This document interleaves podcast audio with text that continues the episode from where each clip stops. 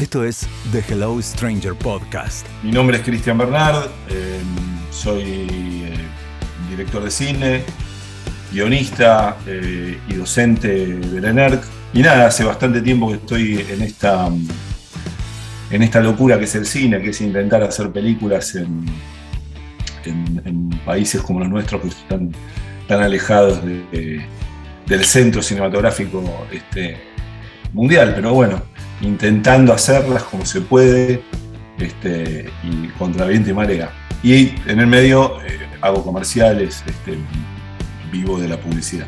Bueno, acá hola, yo soy Maxi Contenti, este, también eh, director de cine y también realizador audiovisual de, de- como, como Cristian, de, de todo tipo de audiovisuales. Eh, también trabajé mucho y trabajo en, en publicidad y en, en- en ese rubro. Y ahora estoy eh, en Tenerife, en las Islas Canarias. He vivido afuera, pero mayoritariamente he vivido en Uruguay, en Montevideo, y he realizado mi- mi- mi- mi- mis películas ahí eh, en, en casi su totalidad, pero he vivido en otros países.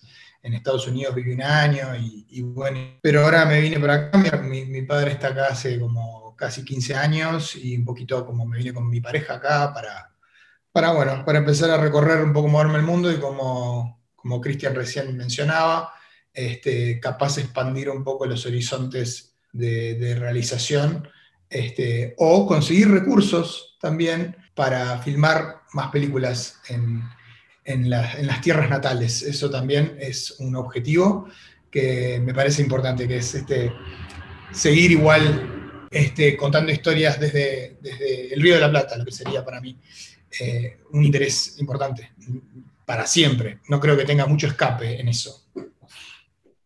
Escuchame, Maxi, vi tu película, eh, eh, creo que es la última, digamos. eh, Sí, sí, y también podría ser como la más emblemática o con más, con más este, proyección. claro, la última matiné. Eh, Sí, al bueno, morir la matiné, que en inglés le pusieron dos nombres, The Last Matinee, de las matiné, claro. y, en, y en otros lados eh, Red Screening, como proyección roja. Claro. En Está otros bueno territorios se llama Red Screening. Está bueno el título. Bueno, nada, decirte que la película me gustó mucho. Este, eh, la disfruté eh, plenamente. Nunca me puse. Para nosotros es muy complicado disfrutar las películas.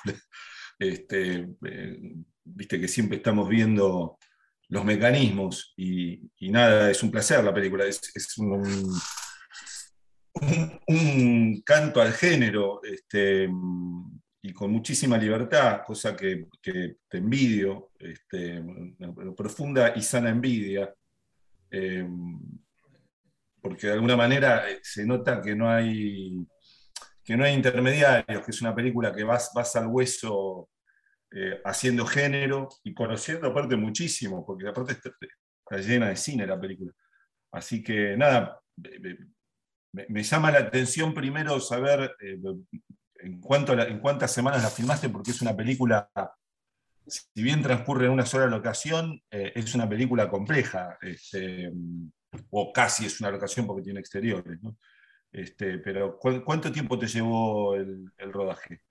Bueno, primero, gracias ahí por. Y qué bueno que, que te gustó. Y Sí, segundo. me, me gustó mucho, eh, Maxi, te, te- te lo digo, a- a- yo no soy un fanático eh, del género, más allá que hay películas del género que me, que me apasionan y que las películas buenas del género me, fascinan. No, sé, no te diría fanático, no soy un conocedor, más allá que ahora acabo de hacer una película de género y la próxima seguramente también lo sea. Eh, pero, pero nada, me, me- me- me- me parece que tiene una gran idea la película. Este, pero nada, no, no- no me quiero ir de tema. Contame el- el- el- las semanas, cuánto tiempo te llevó. ah, pri- primero me detengo a mencionar que cuando los chicos me, me- me propusieron hacer el podcast contigo, este, yo no conocía tu película, este, en, eh, tu, tu- en primera película, La la de 79, eh, 768903. Número- Y, y me pareció impresionante que, además que fue como, ah, bueno, de acá viene Claudio Rizzi y todos sus personajes. Fue como, ok, ok. Y justo que mencionas esto de, no es una, o sea, es, no sé, creo que no es de género, digamos, tan pedigrí como Al morir la matiné, este, e, esa película, aunque puede ser dentro de un, o sea, todas las películas son un género, pero bueno, es comedia negra y, tiene, tiene, tiene muchas conexiones. Pero lo que sí tiene mucha conexión es en esa cuestión que acabas de mencionar, que me pareció una película totalmente libre esa, y, que, como decías recién, que, que al morir es muy libre y, bueno, evidentemente transgresora, rupturista, anárquica directamente, una cosa así. Y me imaginé, claro, cuando me dijeron, che, pero este, claro, o sea, a veces capaz en Uruguay seguramente eh, eh, había sido vista, pero yo, o sea, se, me, escapó. Calculo que tiene una, conexión más con, con, Argentina. Y, es una película que, que es una película que tuvo un buen lanzamiento para haber sido en su momento, una, es una película que se, estrenó en el 2000. Claro. Eh, y nada, tuvo un buen lanzamiento para ser una película independiente, blanco y negro y sin actores eh, conocidos. Pero fue una película que después se hizo de culto, ¿viste? Gracias al DVD que todavía existía ese formato eh, y al que se pasa cada tanto en, la televisión. Me hubiera gustado que la vieras en otra, pero no tengo, no, tengo no la tengo en un Vimeo con una calidad aceptable. Y, en YouTube está medio degradada la peli, la copia. Pero bueno. Tendría que, estar empezando a entrar en, en algún streamer que, ¿no? que, que, la agarre. En algún lugar que me parece que funcionaría fantástico, como Filmin, por ejemplo, esos que de ahí como una, agarraría un público nuevo. Eso. Yo de esa época, las, las, que, las que sí, y los colegas con los que conecté en esa, de esa época son los de Farsa Producciones. Y las películas de Pablo y Hernán y, y Walter Cornás, este, Pablo Paredes. o sea, digo, porque en esa, en esa época, digo, de las, de las plagas zombies, y como que entré, me acuerdo que conecté con, ese, con ese cine argentino de género y, me entusiasmó mucho. Me tiré a hacer una película así también, con amigos, sin, sin ningún tipo de recurso. Todavía no había mucho tampoco para hacer. Eh, no habían todavía fondos, había muy poquito, muy poquito había. Y, este, y mucho menos si querías hacer una película de, género. De género este, pero bueno, ahora volviendo, si querés, un poquito al morir la matiné. Eh, bueno, el rodaje eh, fue 24 días y un día después, a los meses, de, tomas como de, con un equipo reducido de cinco personas en un estudio haciendo tomas de detalles, planos, planos close-ups, tipo detalles. Eh, así que fue bastante, o sea, bastante compacto para lo que es una película de género. Y yo, conozco eh, casos peores todavía. Dentro de todo, igual teníamos un, espacio, viste, para poder desarrollar y planificar. Tuve mi preproducción y hubo mucho tiempo en el cual fui desarrollando el proyecto y como la película surgió de la locación, sea, la inspiración de la historia fue porque hice un comercial en ese cine, que era el cine 18 de julio, es un cine legendario del centro de Montevideo, que iba cuando era chico, como otros que habían ahí. Se lo tomó la Cinemateca Uruguaya por mucho tiempo, lo alquiló mucho tiempo y fue uno de los cines de la Cinemateca Uruguaya. Y haciendo un comercial para el Día del Cine en Uruguay, hacía tiempo, hacía años, fue que, que un poco como eh, me vino la idea de que fuera eh, eh, este, este, este, este, cine, estaba como, me pareció como que era como, no sé, como una casa embrujada o como el hotel del resplandor, que, me estaba diciendo que tengo una historia acá, hay algo acá. O sea, todo, todo ese universo me estaba... El espacio además es una sala de mil butacas, sea, es una de las últimas grandes. Entonces, hay mucho espacio en esas salas para que pasen cosas y nunca te enteres. O sea, esa, es la verdad. La oscuridad que había cuando estábamos filmando este, este, esta publicidad este, era, era un montón, decía, pa, entonces era, pa, una película de terror acá estaría zarpado, o sea, qué bueno. Ah, y como que así, peloteando la, la idea, claro, y en la época, en la última época de estas salas, en la última época, en los 90, cuando íbamos, éramos chicos, y, ahí surgió. Este, así que se, se, estudió mucho la locación como para el guion, y también, este, y, y, una vez que iba a la preproducción, iba agregando, ah, tengo que hacer una escena porque encontré este, este recoveco acá. Ah, ¿cómo que no voy a poner, cómo no voy a filmar atrás de la pantalla? ¿Voy a filmar atrás de la pantalla?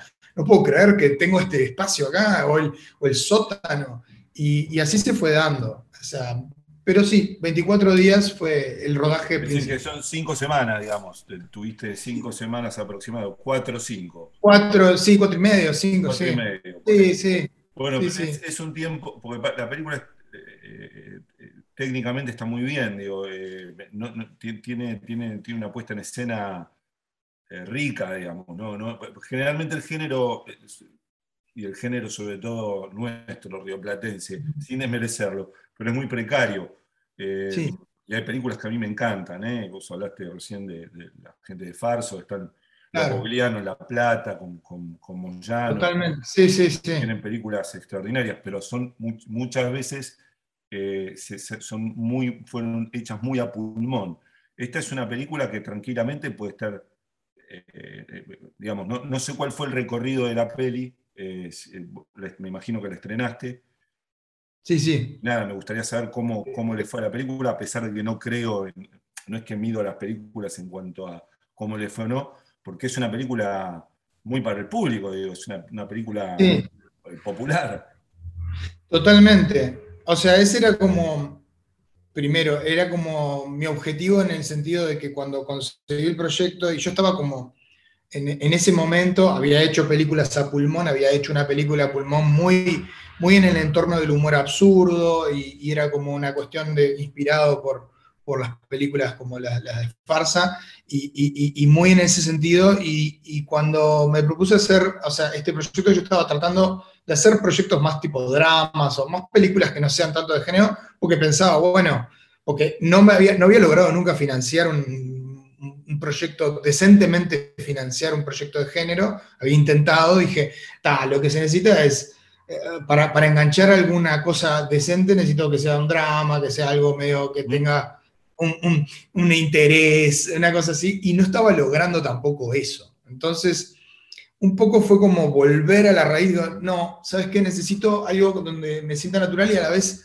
pasional y que donde pueda realmente expresar capaz mi amor por, por también este lado del cine y, y- y lo encontré como viable para poder hacer una película competente en su, en su, en su factoría. Y ese era uno de los objetivos, no solamente hacer un slasher a la pedigree, tipo es un terror, slasher, y, y entregar un, buen producto por un lado, pero, o sea, y- y- y- y- y algo divertido para el público, pero competente, con la intención de proyectar, de, de- de- de lograr un- una cosa que pueda salir afuera y que nadie diga, bueno, está bien para ser uruguaya. Sí, claro. En ese No, no, es que no, para nada uno piensa eso y, y aparte tiene, tiene una complejidad la película, porque son, es, es coral a la vez, digamos.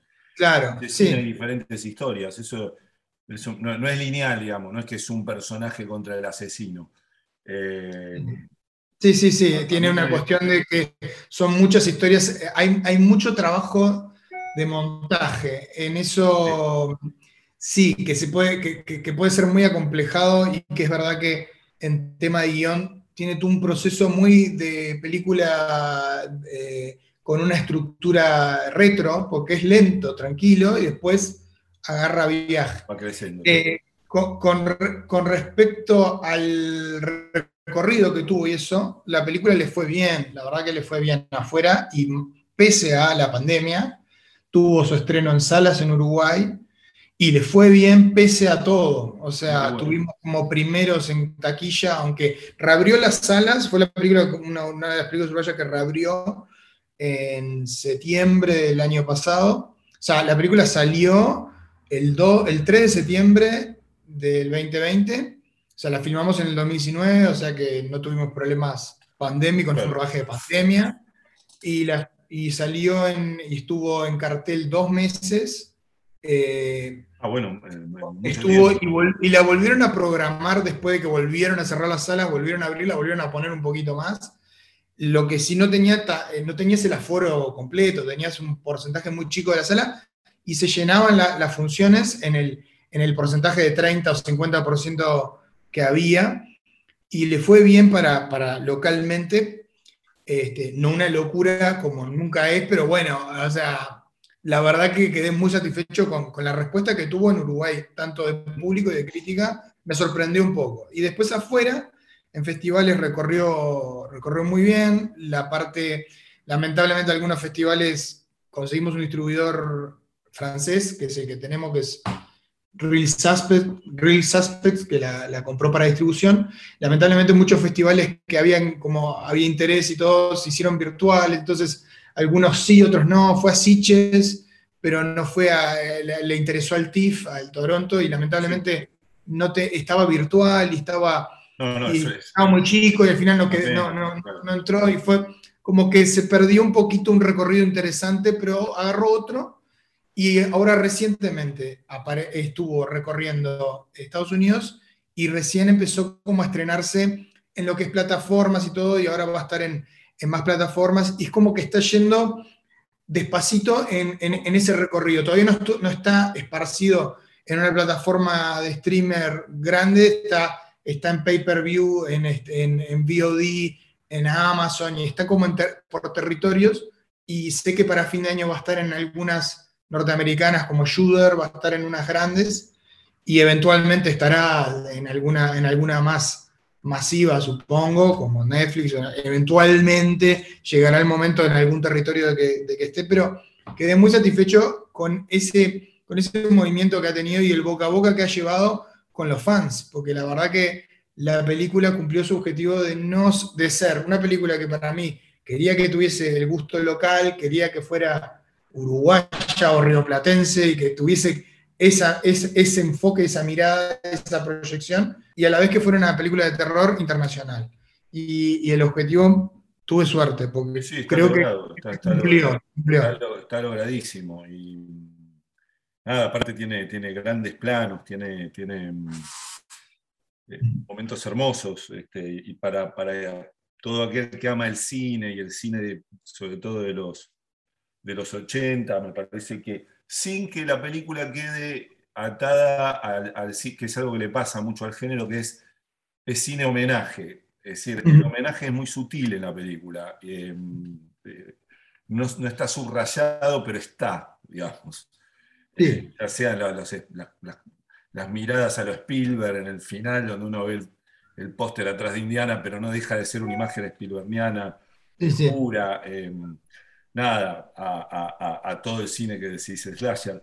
Eh, a mí me, parece que es una película, de lo que yo vi eh, en el último tiempo de género rioplatense, te diría que es de lo, de lo más logrado, así que no, es que vi todo tampoco, pero me parece que, nada, aparte me parece que se te, abre un, se te va a abrir un, camino súper interesante.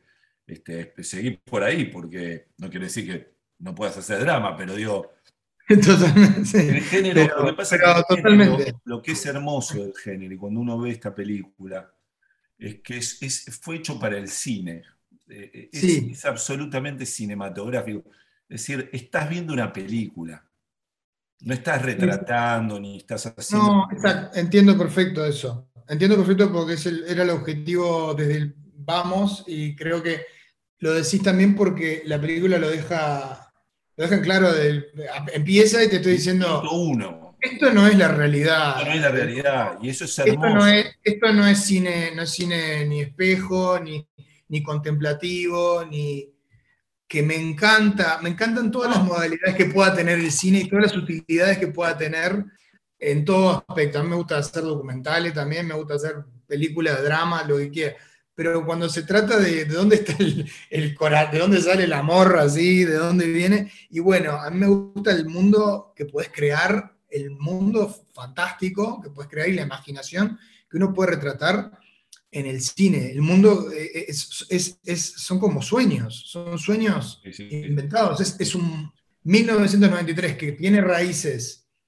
en la realidad que yo viví de la experiencia del cine, que es una parte que homenajea fuerte, y después tiene el what if o el qué pasaría si hago un slasher en ese universo que está en mi imaginario infantil y, es una película, es una película desde, el principio con bombos y platillos, con la música gritando tranqui, viste, venía, entra este, este mundo de este sueño pesadilla, ¿no? Porque es una película de terror, entraste en esta pesadilla a disfrutar, tipo, no es realidad esto, esto no es la realidad. No, no, vos sabés que yo eso lo agradezco tanto, porque eh, yo soy más, más, jovato que vos y, pertenecí, no pertenezco, porque en verdad fue más que nada como un, mote que nos puso la crítica, que es lo que se llamó el nuevo cine argentino.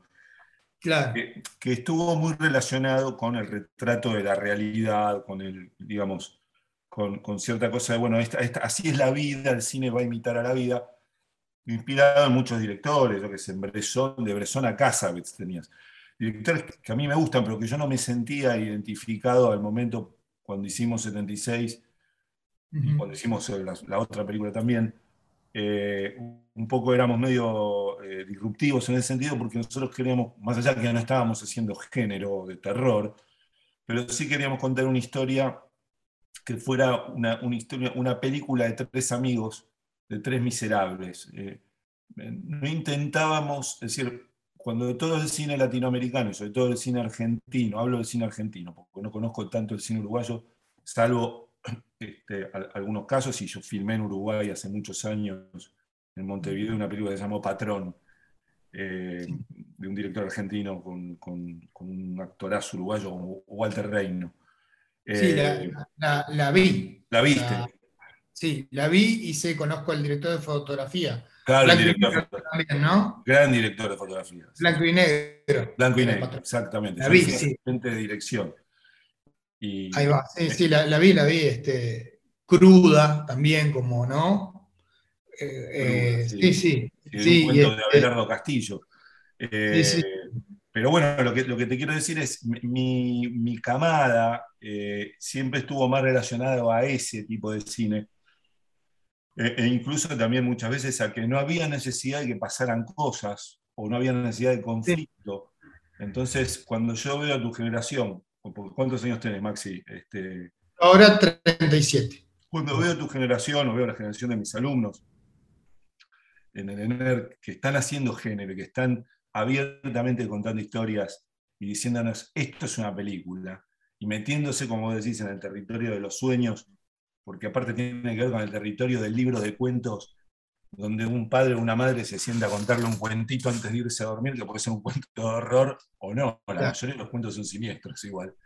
Es hermoso, a mí me, y, aparte me da esperanza, porque digo, bueno, no, no, todo está perdido. No quiere decir que no, como vos decís, que no me guste, pero también cuando, cuando algo se, porque lo, que ha pasado con el cine latinoamericano es que lo han tipificado multiplicaron los festivales. Es decir, ustedes pueden contar, eh, yo sé, México y Colombia, historia de narco. Eh, Argentina, por ejemplo, en un momento era, bueno, vamos a contar eh, historias mm, de, la clase baja, de la Villa Miseria, ahora están más que nada con todo el tema de las cárceles, los villeros, la, que está bien el retrato, pero está bien cuando, cuando sale y es auténtico.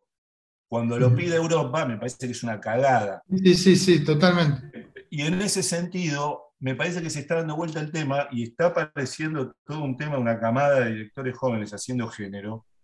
Eh, a ver, ustedes incluso Uruguay lo, tienen a, este directorazo, a Fede Álvarez, que hizo Don Britt, que a mí me, yo cuando fui a ver al cine dije, esto es una locura esta película, es una, una obra de ingeniería casi. Entonces, nada, para mí eso abre todo un camino, ¿viste? Sí, total. Parte de reconciliación con el público, porque. Totalmente, totalmente. Porque. No tenemos que llevar gente al cine, digo, esto es así. Es, pero también es expansivo para la cultura local de, de, los países de Latinoamérica, es súper expansivo. Si vos te pones a pensar, o sea, eh, no, es lo, no es lo mismo, no es lo mismo, y justo que ahora que mencionás a Fede, Fede hizo Día de la Independencia con un corto, ¿viste? En Montevideo. Vio una cosa que le inspiró, que vio un corto, dijo, ah, eh, ah estaba en estaba Ámsterdam y vio que hicieron un video de un festival en los robots y dijo, pa, qué bueno, porque están eh, haciendo esto ahí en, donde estoy. Y, ah, lo voy a hacer en Uruguay. Y solamente esa conexión con algo fantástico que puede hacer el cine, pero con tu localidad, con tu cultura, con tu espacio, expande el universo de la, de, la, imaginación, de las historias, de lo que puede, de lo que puede existir también en ese, en ese espacio. Y, este, y es saludable eh, para, para, la cultura eso. Es saludable, porque ahora hay un universo más expandido de, imaginación, no hay solamente eh, los espejos de realidades, que además siguen siendo igual espejos ficcionados, eh, nunca es objetivo, por más que hagas el documental más ¿no? crudo, no existe nunca la objetividad y es lo que a veces es como una especie de demanda de ¿no? el mea culpa europeo o que vienen los, los festivales y, ah, entonces esto es lo que puedo vender y te, hago el paquete solo de, estos espejos o este, cine denuncia o cosas, es muy limitante eso y además no, no es expansivo. No, no, no, no. y, te... digo, Maxi, que eh, eh, ahora, ahora ya no, pero en, otra época, yo me acuerdo, yo estudiaba cine en, la FUC, en la Universidad del Cine, la primera cámara. Y yo ya de entrada, viste, mi primer corto, mis dos primeros cortos eran cuentos fantásticos. Eh, ah, y acá quiero hacer una aclaración. Aparte, Latinoamérica tiene una tradición del relato fantástico enorme, con escritores extraordinarios. Entonces digo, renegar de eso. Pero me acuerdo que cuando le presento al director de la universidad eh, un corto, que se llamaba La ceguera, que era un corto expresionista, a mí me, tenía loco en ese momento el expresionismo alemán, entonces habíamos hecho toda una, estructura, una, eh, habíamos creado un mundo, lo que vos decís, ¿no? es esa chance de crear un mundo de cero. Y me acuerdo que el director de la escuela me dice, no, pero esto, esto está, está bien, pero esto no, en Europa no lo quieren ver. Y me acuerdo que me lo dijo, era muy ácido, es muy ácido. Me dice, en Europa quieren ver pobres. Y yo, viste, me lo tomé literal en ese momento. Y dije, qué feo, digo, qué, qué, qué porque eh, es lo mismo que está pasando ahora con el cine, con la corrección política, donde las películas tienen que tener porcentaje de, vos ves cualquier película americana y hay un coreano, eh, un afroamericano, eh, nada. Sí, como que están, procesándolas entre el algoritmo y. Es por protocolo, no es porque la película. Está procesada y, empiezan a ser como un producto artificial. Artificial, eh, que no llega a ningún lado. Entonces, nada, por eso cuando veo tu película, digo, es absolutamente libre, sería una película muy difícil para que te la banque un gran estudio, porque, eh, ojo, puede pasar que sí, digo, pero, pero la película es fuertísima por otro lado. Y se nota que no hay, eh, Que no hay censura ni autocensura. Entonces eso me parece magnífico, digo, me, me, parece impresionante y lo que siento es eso, es decir, que va a haber una renovación en Argentina también, ¿eh? la está viendo. Sí, en Argentina es donde se nota más que, bueno, hay un volumen mayor. Lo que pasa es que les ha costado, ¿eh? te digo, porque miralo. Pero sí, totalmente, ha sido. por lo menos, digamos que fue como casi más de una década.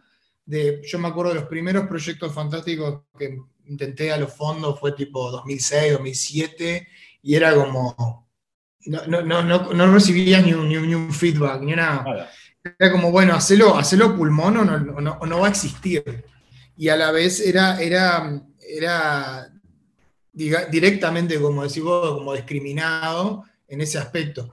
y, y, este, y, por suerte ha evolucionado eso, se, ha entendido la necesidad y, aunque sigue siendo difícil, sigue siendo difícil, es como que se nota que, lo vale y que tiene, y que tiene un, sentido importante, muy importante para, la cinematografía de, nuestros países. Eso totalmente. Y justo que mencionás el tema de la literatura este, fantástica, eh, entre los proyectos que ando, tengo uno que es como una especie de, de bio, biopic de Horacio Quiroga.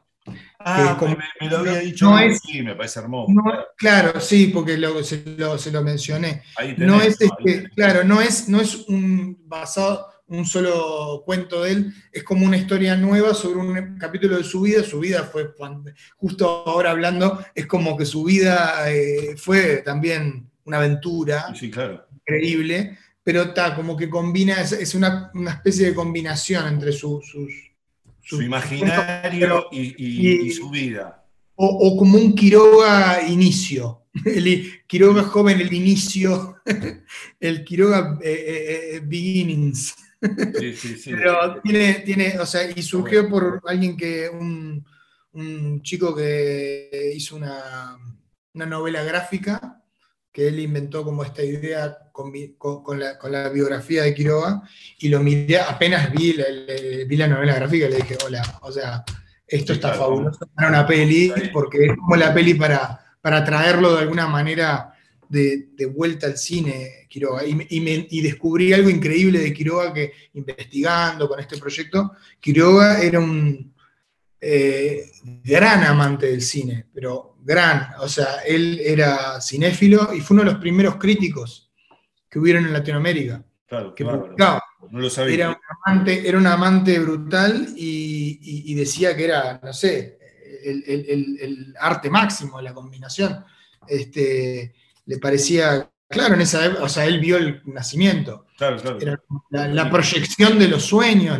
Eh, en, los principios el cine era, era, estaba muy conectado con el, con el terror o con, con, las, con, con lo fantasmagórico, porque era fantasmas, era, era la proyección de fantasmas.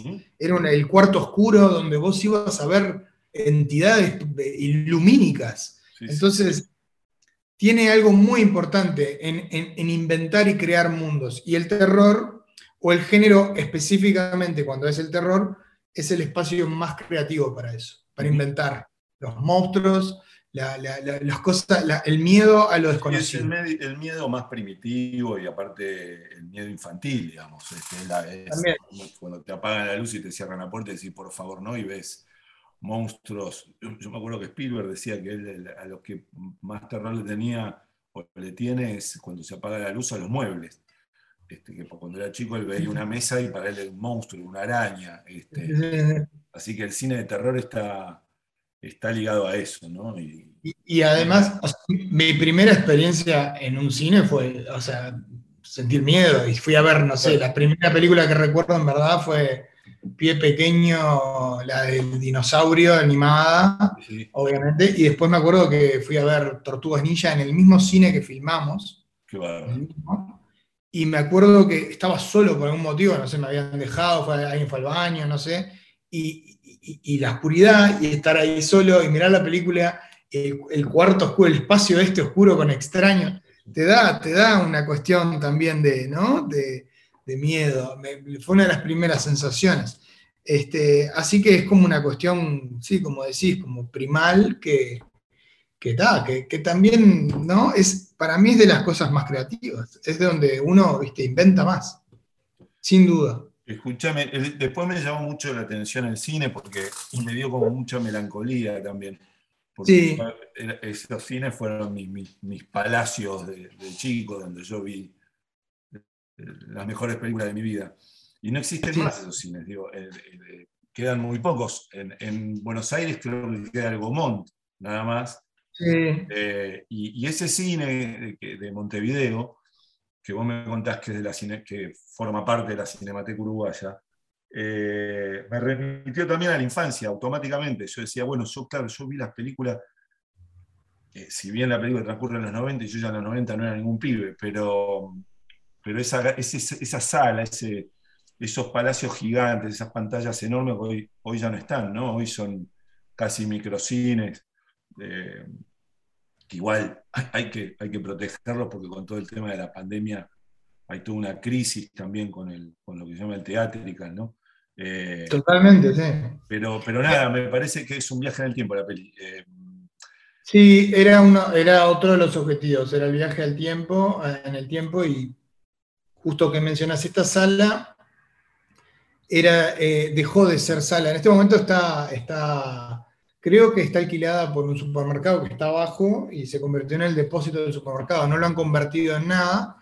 De las salas como esa, lamentablemente ya no quedan, o sea, hay una sala que se convirtió en teatro revista, que creo que sigue siendo como era, que es como esa, sala de, teatro, y creo que sigue, pero después las demás o son eh, centros comerciales nuevos, me acuerdo que hay uno que es un, eh, Renner, ah, o templos, templos de estos de... O templos evangélicos. Evangélicos de los brasileros, estos de, eh, Dios es amor, o una cosa así. en, Buenos Aires es lo mismo, o los han partido en, cuatro, o los han dividido en cuatro y los transformaron en, complejos. Ahora, ahora justo iba con eso, porque la sala, para, para hacer esta sala, eh, la que inspiró todo lo que ves interiores es la sala 18 esta, pero después el exterior es otra sala, que antes era el cine, que es el cine ópera, que se llama así, y por eso le puse el nombre también de la sala.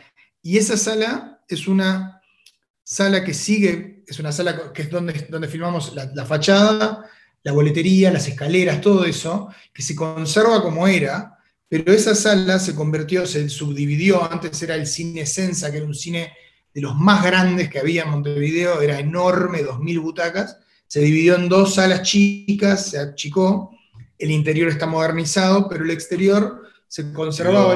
yo, no, tenía eso en la otra, y entonces junté las dos salas. Con la, eh, hice esa combinación, eh, porque funcionaba muy bien para, transportarte con todo, con el, con el total de, ¿no? De, para dar bien la idea del cine de los 90. Y, y esto que decís eh, es universal, es algo que parece que el, todo, lo he visto, he visto como esa cuestión de Alemania, de otros países, así que, que ponen, pa, me, me, llevó a las salas de, cuando era chico, o sea, es algo que ocurrió universalmente y como, como está pasando ahora, que, y, más, y la pandemia lo aceleró totalmente, y, yo creo que el futuro, bueno, eh, las salas y el cine van a seguir, estamos, es, es un, eh, el arte y todo es, un constante, es una constante evolución, pero como la radio sigue, y, no sé, las formas musicales evolucionan y, el arte, viste, tiene también sus evoluciones en pintura, pero la pintura no va a desaparecer. Bueno, el cine, la experiencia cinematográfica va a seguir, está cambiando, ya no estamos en, la época esa en la cual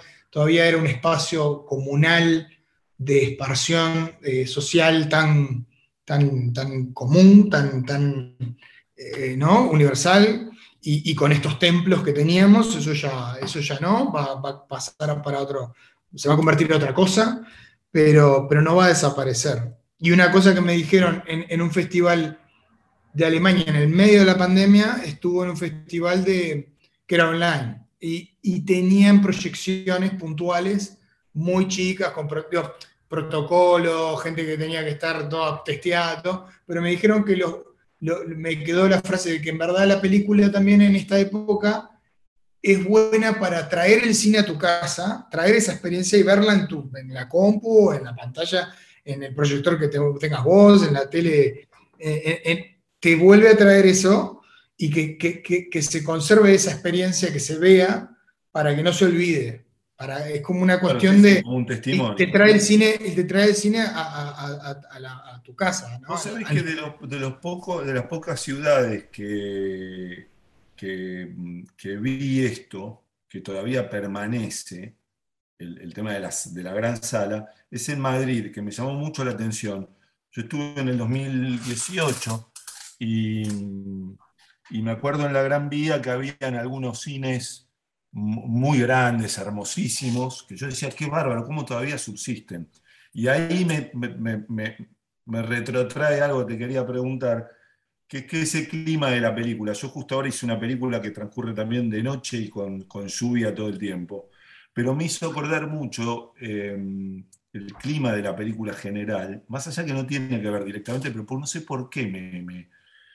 y, te hago la pregunta. Eh, a, a la película de Alex de la Iglesia, a, a la, primera, creo que fue la primera o la segunda. El Día de la Bestia. El Día de la Bestia. Esa cosa nocturna, urbana, eh, que aparte me acuerdo cuando apareció el Día de la Bestia, fue como un antes y un después para todo, todo el cine, de habla hispana, porque... Y, que porque abrió las arcas, hizo, dijo, mirá, hago, un peliculón de género, totalmente libre. Rompió todo el cine español, y aparte... uno en el centro de Madrid, en el centro de Madrid. Y le hizo propia, ¿viste? Con su estilo, con, su con bombos y platillos. Todo me, eso, sí. Me hizo acordar, me hizo acordar eh, tu película me remitió a eso. Yo dije, ay, me, hace acordar a los momentos de, a ciertos momentos del Día de la Bestia, más allá que, que sí, sí, no, y que... Sí, sí.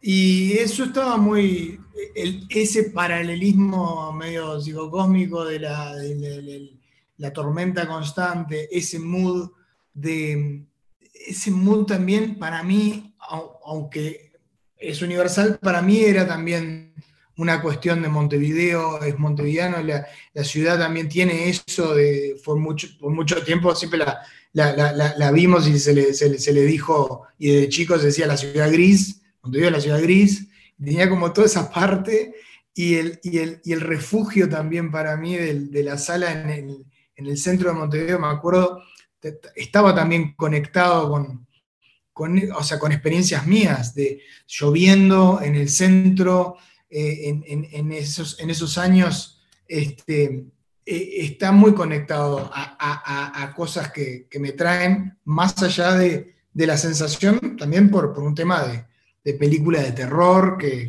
obviamente es una conexión que está, que está también eh, de, ahí, del espacio de, donde viene. Y me gustaba retratar eso como, como, como, una, como, como que esta es la sensación de este, este día donde las cosas se le, o sea, es, el, día, el, día que se le, las cosas le, salen bien al mal, de alguna manera. Tiene como esa cuestión, donde tenés ese, ese, día, es, como es, es una cuestión media fantástica. O sea, es, terror, pero es como.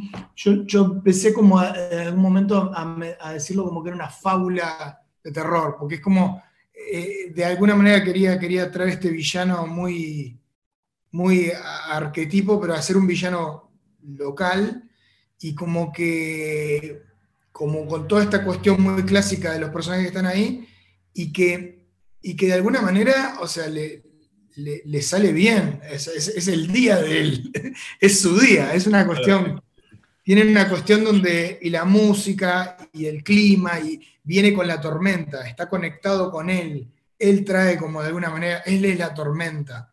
hay, una, hay una conexión, este, digamos, este, viste, como en paralelo, pero, pero emotiva en todo. Es, él, es, casi como que la controla toda la, situación, o que tiene algo sobrenatural al respecto, que también, eso, eso también.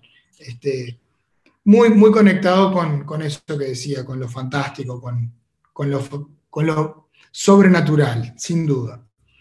Vos sabés que tiene muchos puntos en común con, la película que yo estoy ahora este, terminando, que estoy en pleno laburo de, montaje. Eh, me hizo acordar, yo decía, porque estaba el tema de la lluvia, está el tema de la tormenta, está el tema, no puedo spoilear demasiado la peli, ah. está el tema del, del, villano, incluso hasta el villano eh, se parece. Así que cuando la veas, eh, te, vas a acordar un poco de. Qué bueno. Lo que te estoy diciendo ahora. me, han contado un poquitito, pero no me pudieron tampoco contar mucho los chicos. Eh, pero... No puedo contar demasiado, la verdad. Ah, después me, contás, me contás pero bueno, nada, es, es, es, una linda historia y, y para mí también fue un guion que me cayó, me llegó del cielo, porque no, es un guion mío. Y, son esos momentos que uno dice, bueno, generalmente no me llegan buenos materiales, ¿viste? Uno lee, lee, lee. Y hace, a todo esto hace cuatro años estoy con una película imposible, que, intentando buscar la guita de terror también, basada en una, en una historia que me pasó acá, en esta casa, este, que es el ah. disparador, ¿no? No, no, es que pasó nada sobrenatural en la casa, pero, pero fue el disparador.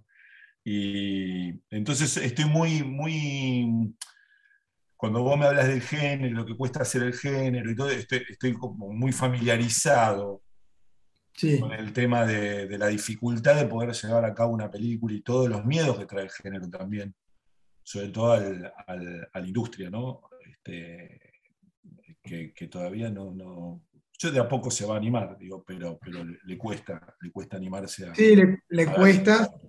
se, se, entreabrió las puertas, se entendió un montón de cuestiones, pero hay presiones también externas. Tenés que jugar un poco. Tenés que jugar un poco. Para mí, o por lo menos yo, yo lo tomé un poquito como, como jugar un poco a eh, a, dos puntas. O sea, me, me, me pareció a mí que por eso estoy acá también un poquito para abrirme, expandirme un poquito, porque sí, pasa eso también de que a veces te podés quedar mucho tiempo trancado con algo, si no, si, no, si no, te, no sale y, con esta peli, esta peli surgió también de que no me estaba saliendo un proyecto que no era de género, y estuve años y me vine, y de hecho vine para Europa a desarrollar el guion, o sea que me vine a Europa a desarrollar un guion de un drama que lo vine a escribir en inglés porque era para un coso de Ámsterdam. Y al final nunca conseguí ni, ni, ni, un presupuesto, un fondo de desarrollo, ni un fondo privado, que eso también es muy difícil en, en conseguir, pero bueno, hoy en día no es imposible, nada, pero, pero difícil. O sea, que si no tenés algún fondo también este, es difícil conseguir algún apoyo privado en nuestros países. Y me pareció que, que nada, que esta película surgió un poco de esa cuestión de, ta, este, tengo que hacer algo que se pueda hacer y que se pueda hacer en Uruguay, que esté bueno, que, que, sea viable y todos esos aspectos. Y, y, de ahí fue que, ah, esta idea del cine este, ¿no? Como de ahí vino pero, pero me parece que es importante y supongo que, bueno, con lo que me han contado, que también lo estás haciendo un poquito como con un, con un pie también internacional, con una mirada que tenés que tener del entorno del espacio internacional para, para, expandirse, para no quedarse tan, tan, tan, tan cerrado en, nuestros, nuestros países que no son tampoco, que no tienen ni, trayectoria de industria y, menos en, género no tienen tanta. Sí tienen muy buen, muy buen cine, muy buenos realizadores, obviamente un talento enorme. Sí, pero no hay historial del género, ¿viste? No, no hay. No, hay, no, hay, o está, empezando, o en, algunos casos puntuales. Y, me parece que como, como cuenta historias y como realizadores eh, hay, hay que expandirse al mundo y seguir intentando también seguir también, este, de alguna manera, si es de tu interés personal, el mío lo es, tratar de seguir trayendo eh, recursos y tratar de seguir contando historias de, nuestras tierras. Eso sin duda. Eso, eso es como un poquito mis objetivos. Ojo que el terror también, porque muchas veces se lo, se lo minimiza en cuanto a que, bueno, el terror es el terror, es un espacio para que hayan tres, cuatro jumpers, salte de la butaca y salpique sangre, pero el terror puede ser muy, político, digamos, y el terror puede tener un, subtexto profundo, digo, este, hay muchos casos, Carpenter es un ejemplo clarísimo, es un cineasta muy político, y sin embargo las películas, ha hecho todas películas de género, no, no, creo que hizo un solo biopic, que creo que la, la vida de Elvis Presley, nada más. Eh, para televisión. No la vi, pero sí, yo soy un, amante, de Carpenter y, es, muy, político. Pero es muy político. Por eso digo que ¿viste? Hay, veces que también se encasilla como un género frívolo o como un género simplemente pochoclero. Y el gran terror, vos ves, eh, a ver, el, Exorcista para mí es una película que es, una historia, es, es, un tratado filosófico, porque digo, que de golpe eh, un grupo de médicos expertos le diga a una madre vaya a ver un cura, es un retorno a la edad media de 0 a 100 en, un segundo. Eh, en ese momento se corta la luz de la vida en esa película. lo mismo me pasa con El Resplandor, lo mismo me pasa con, con El bebé de Rosmarie, o yo que sé, hay otras películas, ¿Quién puede matar a un niño? ¿no? Que son, son películas Sí, sí, sí. Poderosas, digo, o, de, Wicker Man, me acuerdo, la inglesa, ¿no? La original. Sí, sí, la que conectó con la, la, última que hizo Ari Esther, este, claro, Qué bueno que tienen ese, el folk horror, el, terror de. Horror. no, escúchame, hay infinidad de películas eh, de terror que contaron eh, y se adelantaron a su tiempo o contaron el horror de, su tiempo, como, como todo, todo, el, cine de terror que se hizo durante la guerra de Vietnam. Por lo tanto, no hay que circunscribirlo nada más a que, por eso digo, no es un género menor, ¿viste? Es decir, es un género hermoso desde lo formal porque es puro cine y es un género que eh, puede ir hacia territorios, el terror y lo fantástico, ¿no? los, los dos, ambos. Hay una escritora que te recomiendo, que para mí es algo extraordinario, que es eh, Mariana Enríquez, no sé si la leíste, es una, novelista, en verdad hizo su primera novela hace un par de años que se llama Nuestra parte de la noche, Nuestra parte de noche, y es una escritora joven argentina que, está haciendo terror, digo, su, abiertamente su género literario es el, terror, y nada, te, recomiendo que la leas, es algo maravilloso. Buenísimo. Tiene una malignidad aparte este, muy, muy particular. Este, y, le está yendo muy bien, ¿no? Aparte, sus libros se venden, está ganando premios. Por lo tanto, yo, le tengo esperanza y, fe al, nacimiento, al no nacimiento, al resurgimiento del género. Totalmente. Así que, Maxi, bueno, no, sé acá el, host por dónde anda. Este, ah, acá está Jorge. Acá estamos, acá estamos. Bueno, buenísimo, chicos. Genial, la verdad, de todo lo que hablaron. ¿Les sirvió? Yo creo que sí, es, muy interesante. Un placer, Maxi, ¿eh? Un placer, Cristian, sí. Y bueno, capaz que detrás de, bambalinas del podcast eh, me, puedo conocer un poco más este, del proyecto este que hiciste, que estoy muy intrigado. Solamente sé muy poquito, pero pero ahora, ahora quedé mucho más intrigado y, bueno, este. después te cuento bien, después nos pasamos, pasale Jorge el, WhatsApp o me pasás el de. Sí, sí. Ah, y, escúchame, seguí filmando, ¿eh? porque tenés, tenés madera, tenés mucho talento. Este, Muchas gracias. Porque está, todo bien, aparte, están bien los actores, está la puesta de cámara que es muy compleja. Eh, visualmente la peli es hermosa nada, eh, eh, seguí, seguí. Vamos a ver la próxima. Ojalá que la veamos pronto. Me gusta lo de Quiroga que me contaste. Bueno, muchas gracias. Sí. Ahora estoy con un documental, pero bueno. que no tiene nada que ver, es un documental de música y eso.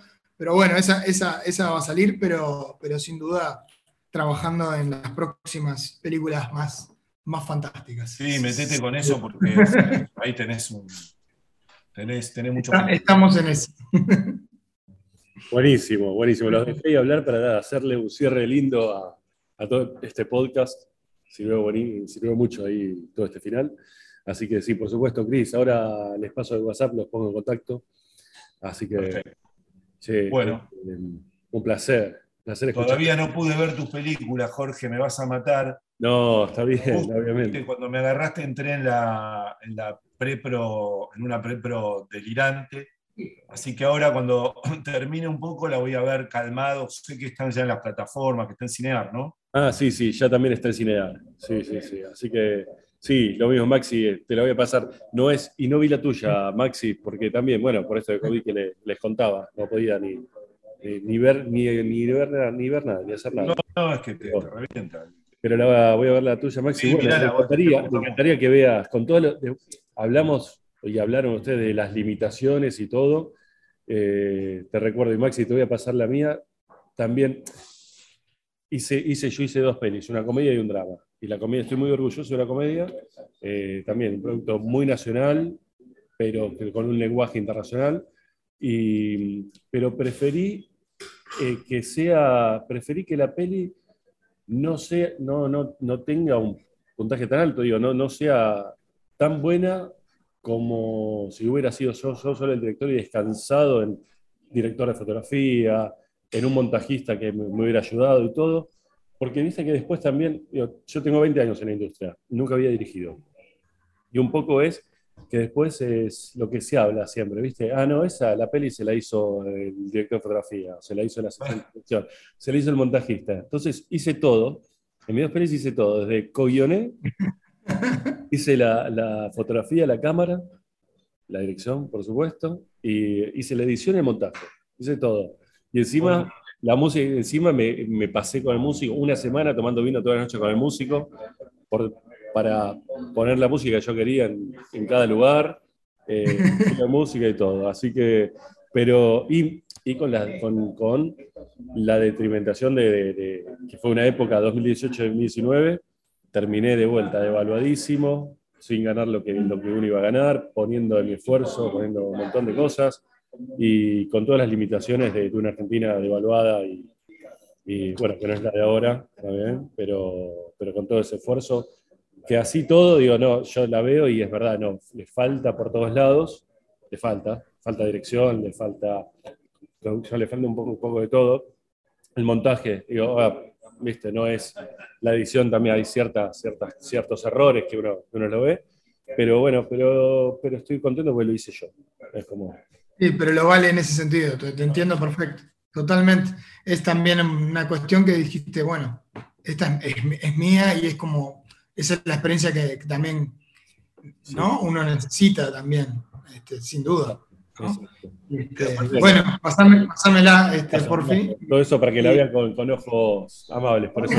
no, no, no, se entiende. Eh, mira, yo hice una película con un muñeco viviente, se llama Muñeco Viviente 5, y que no iba a ser ni siquiera un largo, terminó siendo largo. En el cine.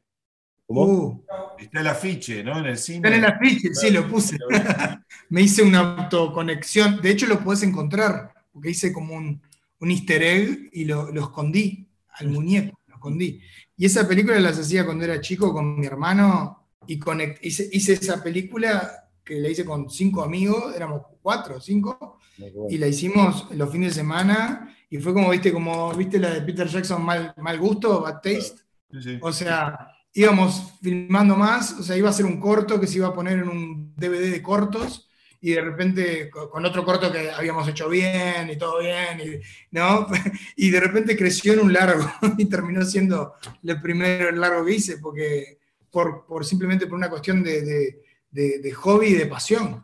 Y eso, humor absurdo y descarada y cero, cero, viste, rendirle cuentas a nadie y sí, cámara, montaje, todo, la música, todo, actúa mi tortuga, mi perro, mi, mi hermano, mi padre, todo el mundo. O sea, o sea sí, entiendo perfectamente eso y, también lo recontravaloro. Es súper importante, ¿no? Este, ¿Dónde está uno en, esto? Sin duda, porque si no, porque pasa, bueno, pasa mucho, ¿no? Si no, tu energía ¿Dónde está ese, amor a hacer estas cosas? O sea, ¿las haces igual si no salen las cosas como vos querés? Y bueno, ahí depende de cada uno. Yo las hago igual.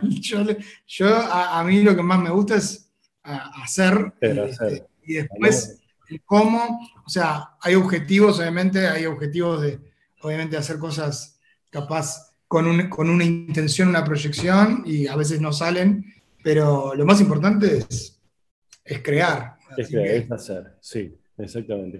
No, no, no, hay otra cosa más importante. Bueno, voy a ver, voy a ver tus pelis y los pongo en contacto y chicos, bueno, la verdad un placer, un placer para nosotros, para Lo mismo, lo mismo, lo mismo a los dos. ¿eh? Abrazo grande, Maxi. Este, seguí filmando y vos también, Jorge. Y bueno, seguimos en contacto, muchachos. en contacto, muy bien. Saludos. Bueno, chao, chao, gracias. ¿eh? Muchas gracias. Esto es The Hello Stranger Podcast.